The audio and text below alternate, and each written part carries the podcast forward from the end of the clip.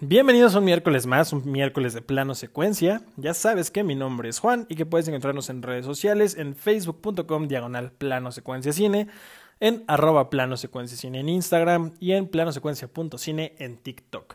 Hoy vamos a hablar de un tema muy especial, vamos a hacer el recuento y esta pequeña reseña de los Globos de Oro que se entregaron este domingo. La verdad es que fue una gala muy diferente a lo que nos tiene acostumbrados por lo general esta entrega de premios. Eh, Sabemos que el, año pasado todavía dio tiempo de que estas ceremonias se hicieran como normalmente se hacen, ya que el COVID-19 no había llegado al continente americano con tanta fuerza, no habíamos empezado todo este tema de la cuarentena. Y bueno, pues la verdad es que sí afectó un poquito a la dinámica que suele haber en esta entrega de premios, que es más desenfadada, donde los actores se la pasan bien, donde lo bonito es ver a los famosos convivir entre ellos, en el que de repente vemos que alguien ya sube a aceptar un premio un poquito pasadito de copas, o que ah, se ve un poco más improvisado y más natural que en una gala más solemne como suelen ser los Oscar. Las encargadas del evento fueron Tina Fey, que estuvo eh, hosteando este, este, esta gala desde Nueva York, y Amy Poehler desde Los Ángeles. Ellas son viejas conocidas de los Globos de Oro. Es como la cuarta ocasión que están a cargo de llevar la ceremonia. Y la verdad es que ellas son muy simpáticas. Sin embargo, faltó esta como interacción que tienen por lo general con el público. Los actores estuvieron desde sus casas en videollamada eh, agradeciendo los premios. Y bueno, los únicos que estuvieron presentes fueron el personal médico de primera línea, ahí en, en, bueno, pues en donde se estaban llevando estas ceremonias. Y sí faltó esta magia de ver a los famosos ahí interactuar, estar ahí, este, pues aplaudiéndose unos a otros.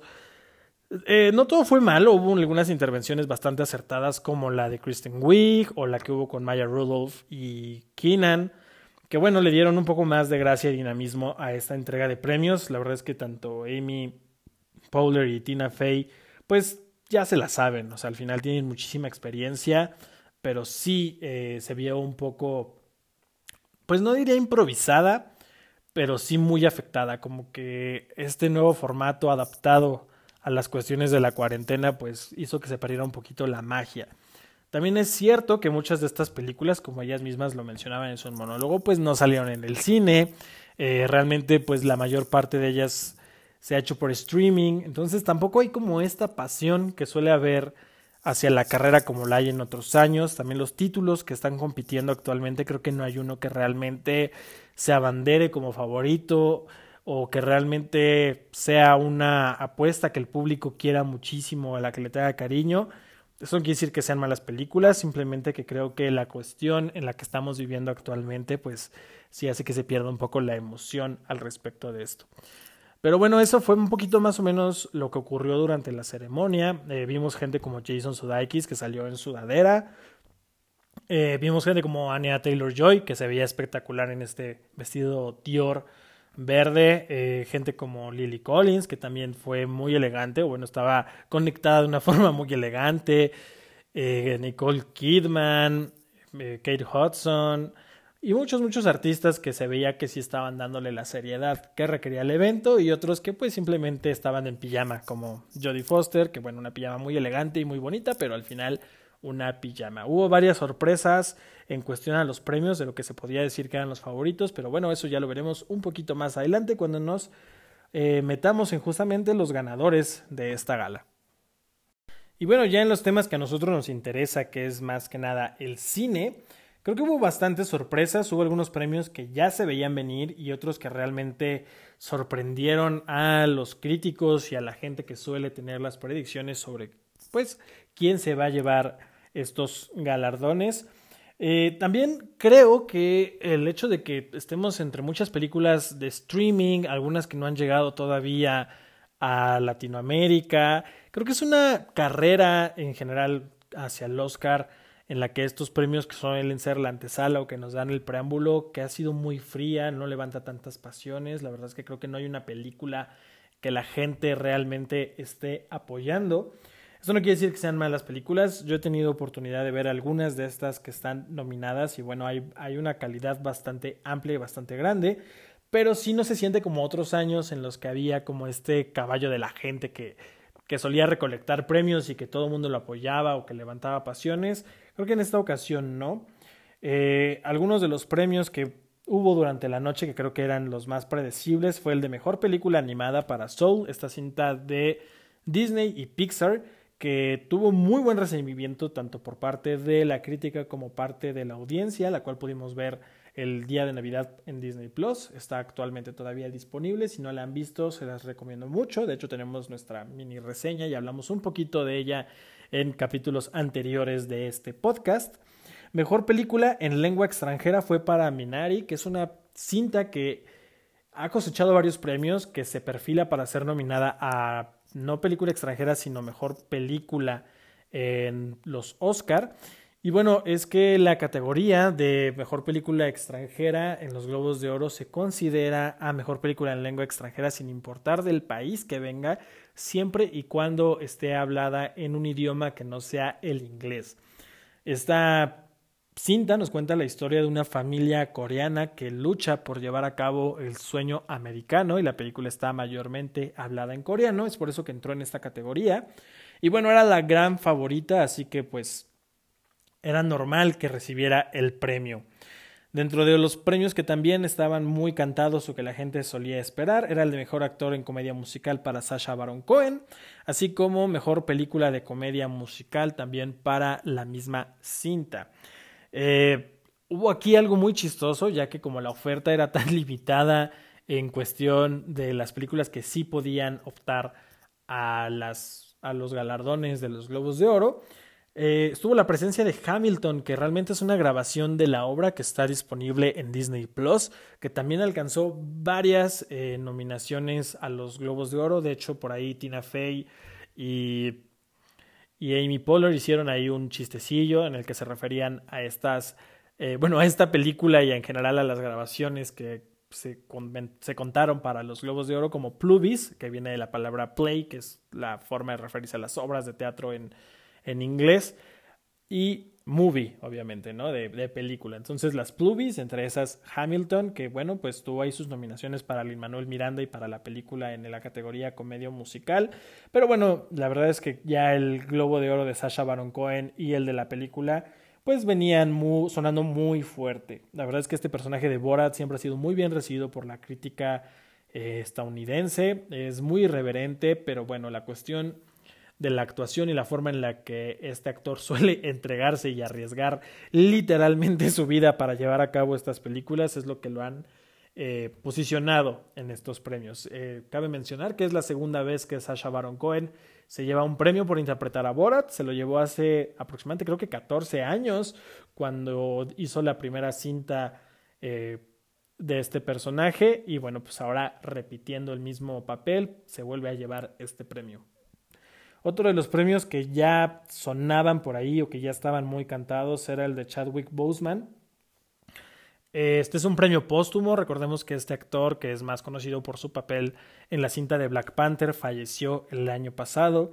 Y dos de las películas que él hizo o que pudimos ver este año ya después de su muerte fue eh, Man Rainey's Black Bottom, que me parece que está, está llamada en español La Madre del Blues, en la que hace un gran papel. Esta película está disponible en Netflix, si no la han visto, se la recomiendo bastante, sobre todo por la actuación que nos regala Chadwick Boseman.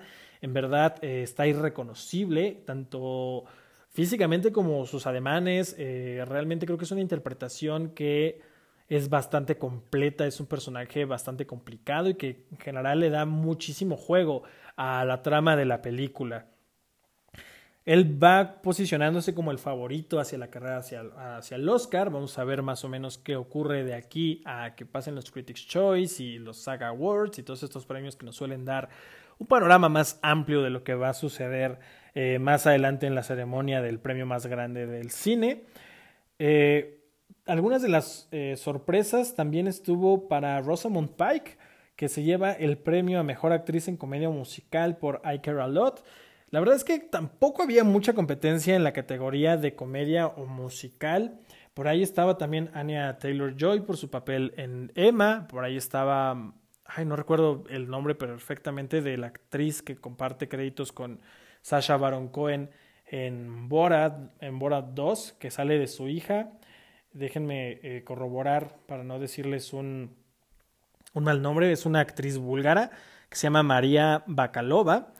Entonces, realmente tampoco había tanta competencia dentro de esta categoría, pero pues eh, esta cinta que si bien no es de lo mejor que vimos en Netflix dentro del año, de hecho apenas salió, apenas también publicamos nuestra reseña en plano secuencia, sí es una cinta interesante y en general la interpretación que nos da Rosamund Pike, que aunque nos recuerda un poco a su personaje en Gone Girl, está muy bien, así que sí es merecido este premio. Eh, yo creo que las sorpresas más grandes de la noche se fueron en el apartado de las categorías de reparto y de mejor actriz de drama. La verdad es que el mejor actriz de reparto se lo llevó Daniel Kaluuya, este actor que habíamos visto en la película Get Out eh, y que por lo general, eh, bueno, no había sido recordado por otro papel más que ese. Ahora nos regala una interpretación en Judas and the Black Messiah, si no me acuerdo bien, una película que todavía no está disponible en Latinoamérica ni en México, pero bueno, que ya veremos más adelante. Eh, había mucha, eh, mucha competencia en esta categoría. Estaba el mismo Sasha Baron Cohen por El juicio de los siete de Chicago. Estaba Jared Leto por The Little Things, Bill Murray en On the Rocks, que también es una gran, gran actuación que está disponible en Apple TV Plus. Y Leslie Odom Jr. por One Night in Miami, que es otra de las cintas que creo que ha causado mayor revuelo y que va con mucha potencia para los Oscars. Eh, de ahí, en Mejor Actriz Secundaria, también una de las sorpresas más grandes fue ver a Jodie Foster por The Es que no recuerdo bien cómo se pronuncia este nombre, pero me van a disculpar. The Mauritanian, me parece que es la, el nombre correcto o la forma correcta de pronunciar esta película. Es una. Jodie Foster es una vieja conocida de las entregas de premios. Sabemos que es una actriz bastante efectiva, pero esta película no había causado tanto ruido. Había nombres más fuertes ahí que todo el mundo pensó que podrían dar eh, la campanada y llevarse este premio, como Glenn Close por Hilly Billy, una elegía rural, esta cinta que está disponible en Netflix. Olivia Colman, que ya la habíamos visto eh, ganar por su papel de la reina eh, del Oscar en, hace unos dos años por la cinta El Padre, Amanda Seinfried en su primera nominación por la cinta de Mank, que también está disponible en Netflix, y Helena Sengel por Noticias del Gran Mundo, otra cinta de Netflix que está protagonizada por Tom Hanks.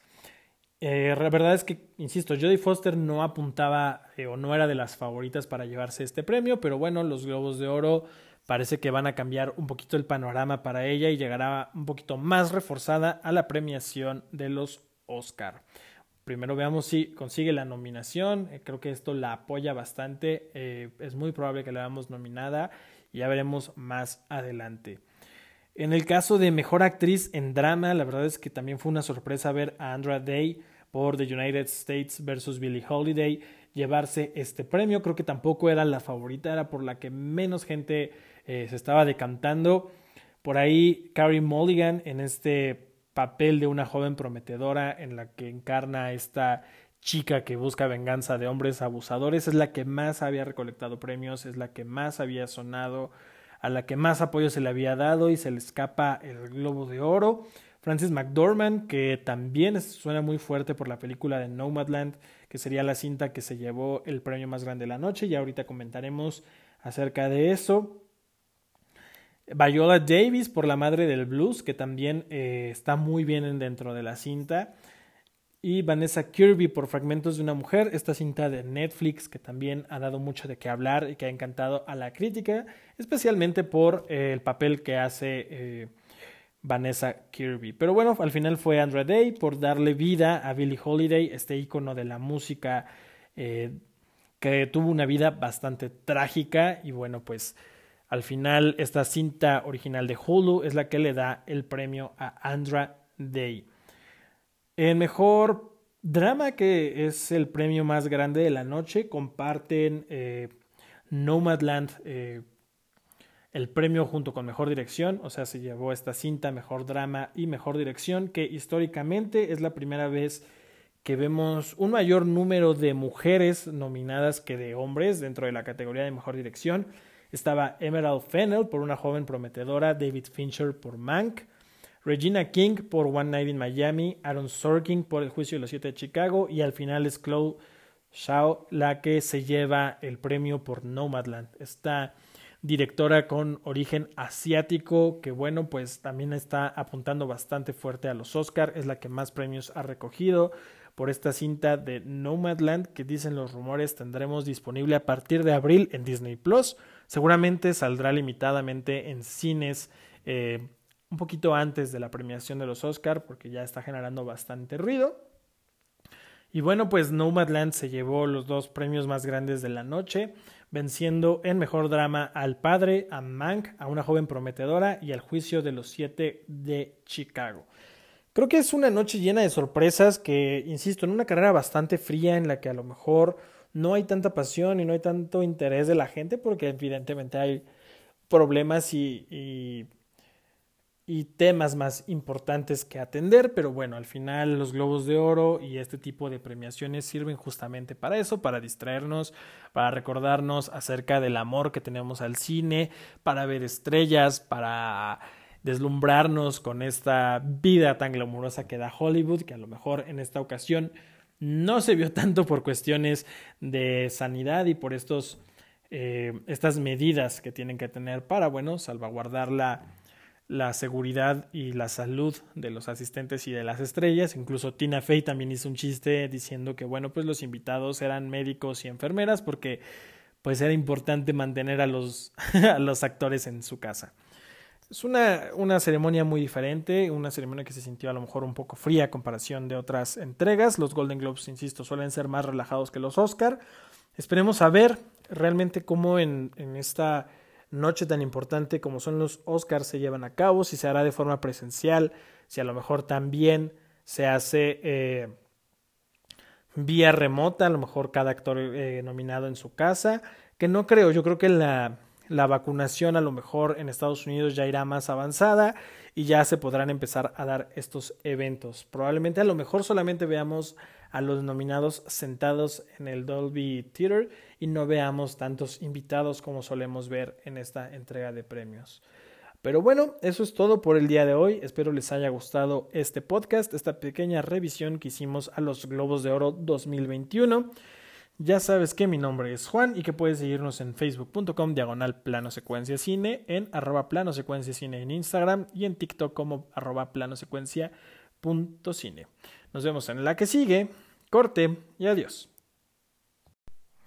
Y hablando un poquito de los premios para la televisión, para darles un poquito de contexto, recordemos que los Globos de Oro suelen premiar a los programas y series de televisión que salieron durante el año como a las películas. Entonces es por eso que a veces mucha gente no conecta tanto con estos premios, ya que pues vemos los galardones de series a lo mejor que todavía no llegan a Latinoamérica o que no están disponibles en nuestro país y bueno pues eso hace que no haya tanta eh, euforia o tanto interés acerca de estos de estos premios. Para mejor serie de comedia y mejor actriz de comedia se fue para Sheep's Creek, esta serie protagonizada por Catherine O'Hara, la mamá de Kevin McAllister en Mi Pobre Angelito. Y la verdad es que ha sido una serie que ha tenido muchísimo éxito en Estados Unidos. Esta eh, actriz también se llevó el Emmy a mejor actriz de comedia. Y es que creo que por allá en el país vecino del norte se está pues distribuyendo vía Netflix y aquí todavía no la tenemos disponible, pero bueno, al parecer es una serie que viene muy recomendada, eh, que ha ganado muchísimos galardones y que es el regreso triunfal de una actriz que ya no habíamos visto brillar hace muchísimo tiempo. Dentro de la categoría de drama, la serie que más se llevó premios fue The Crown, que entre sus galardones se llevó mejor actriz en una serie de drama, mejor actriz de reparto en una serie para televisión y mejor actor para una, eh, una interpretación de, en serie de drama. Estos por los papeles de la princesa Diana, el príncipe Carlos y Margaret Thatcher. The Crown creo que ha sido uno de los proyectos de Netflix más exitosos. La verdad es que tiene muchísimos seguidores. Y bueno, pues eh, ahí están los premios. La verdad es que creo que la cantidad de dinero que Netflix ha invertido en este, en este drama, pues le ha reditado bastante, ya va, me parece que por su cuarta temporada. y la verdad es que, bueno, pues tanto en audiencia como en crítica ha sido bastante bien aceptada.